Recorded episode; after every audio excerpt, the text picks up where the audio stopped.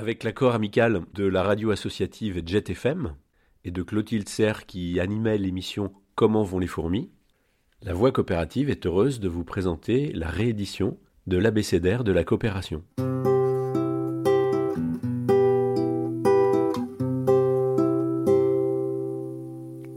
Rubrique.cop, la voix coopérative.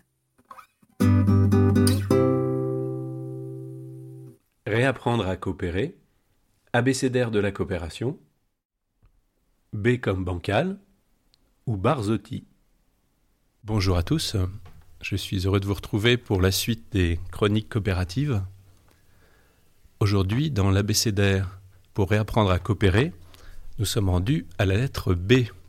B comme bancal ou Barzotti, mais nous allons y revenir.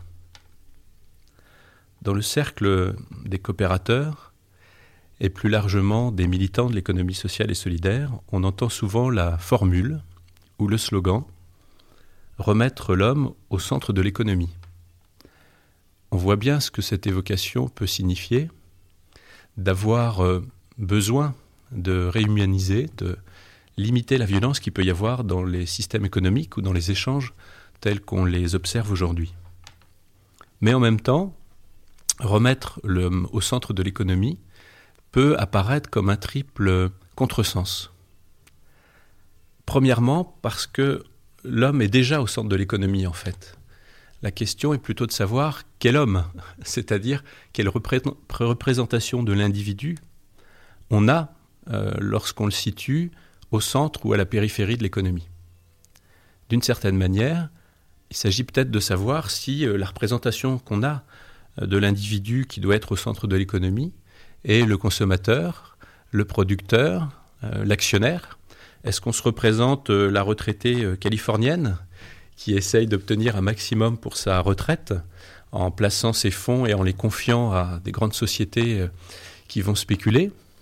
Ou est-ce que c'est finalement la personne qui va essayer de gagner sa vie en développant des projets, en travaillant avec les autres? Donc finalement, d'une certaine manière, quel que soit le système économique, il y a derrière une conception de la personne, et c'est autour de ça qu'il peut y avoir débat euh, sur la représentation que l'on a, qu'on partage, et sur quel type d'individu, finalement, euh, on souhaite promouvoir et intégrer euh, dans les échanges.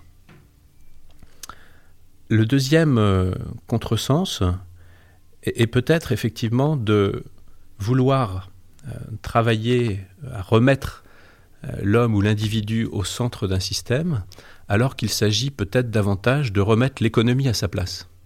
Ce n'est pas du coup l'homme qu'il faut remettre à sa place, mais plutôt euh, l'économie elle-même. Euh, à travers ça, c'est effectivement un des auteurs, euh, Jean Bancal, qui était cité entre autres lors d'une intervention sur les journées d'études et de mobilisation de l'économie sociale et solidaire des écosolides, Marc Imbert, qui est chercheur à Rennes, qui anime le réseau PKA, des économistes euh, hétérodoxes. Euh, Jean Bancal, donc, est un sociologue qui a travaillé sur l'économie et qui nous rappelle que pour qu'une société marche bien, euh, il faut en fait cinq fonctions. Il faut que cinq fonctions essentielles soient assurées. Et dans ce contexte-là, l'économie n'est qu'une de ces cinq fonctions. Pour Jean Bancal, la première fonction, c'est la fonction qu'il appelle génésique, c'est-à-dire la fonction de reproduction. En fait, une communauté, un groupe, euh, a la volonté et presque l'instinct de se reproduire, de prolonger son aventure ou son projet, ce qui nécessite effectivement qu'il y ait d'autres générations et, qu'il y ait un projet de transmission. La deuxième fonction est effectivement la fonction économique, qui, euh, pour Jean Bancal, n'est que euh, l'effort, l'activité, la sueur qu'on dépense pour pouvoir obtenir ce dont on a besoin, produire ce dont on a besoin et éventuellement aujourd'hui ce qui est nécessaire à notre confort. Mais cette fonction nécessite aussi que soit assurée la fonction politique, c'est-à-dire finalement la définition des règles qui permettent de vivre en collectivité, de, de vivre ensemble, les grandes orientations, les grandes lois qui nous permettent de fonctionner collectivement. Quatrième fonction, et il n'y a pas d'ordre de hiérarchie pour, euh, pour Bancal, euh, c'est la culture. Sans transmission, sans capacité à échanger des signes, des connaissances, euh, des histoires, eh bien, il faudrait tous les matins recommencer à zéro Et donc la fonction dans une société de culture, de transmission, est essentielle pour ne pas réapprendre tout soi-même tous les matins.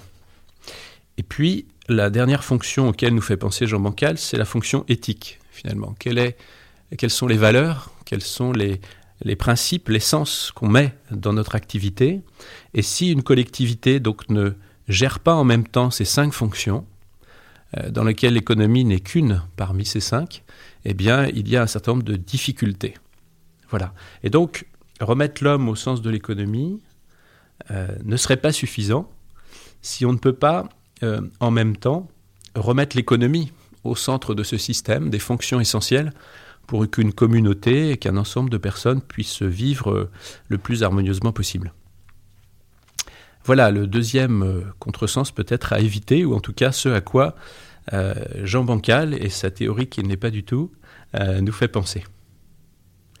Mais il y a peut-être un troisième contresens qui peut être évité si l'on regarde un petit peu le, travail qui a été fait entre autres par un autre auteur dont la lettre du nom commence par B, Barzotti, Bernard Barzotti, un double B, qui a travaillé sur l'échange dans la philosophie contemporaine.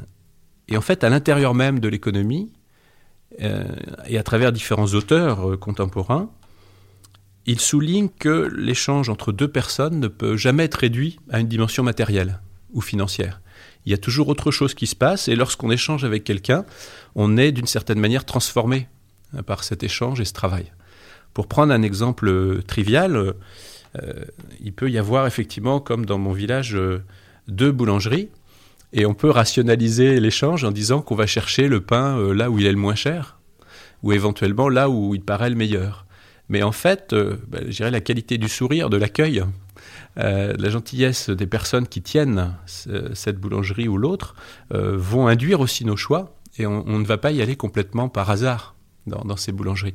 À la limite, le fait que le pain semble meilleur ou que le prix, plus objectivement, soit plus faible, va confirmer notre orientation, notre inclinaison.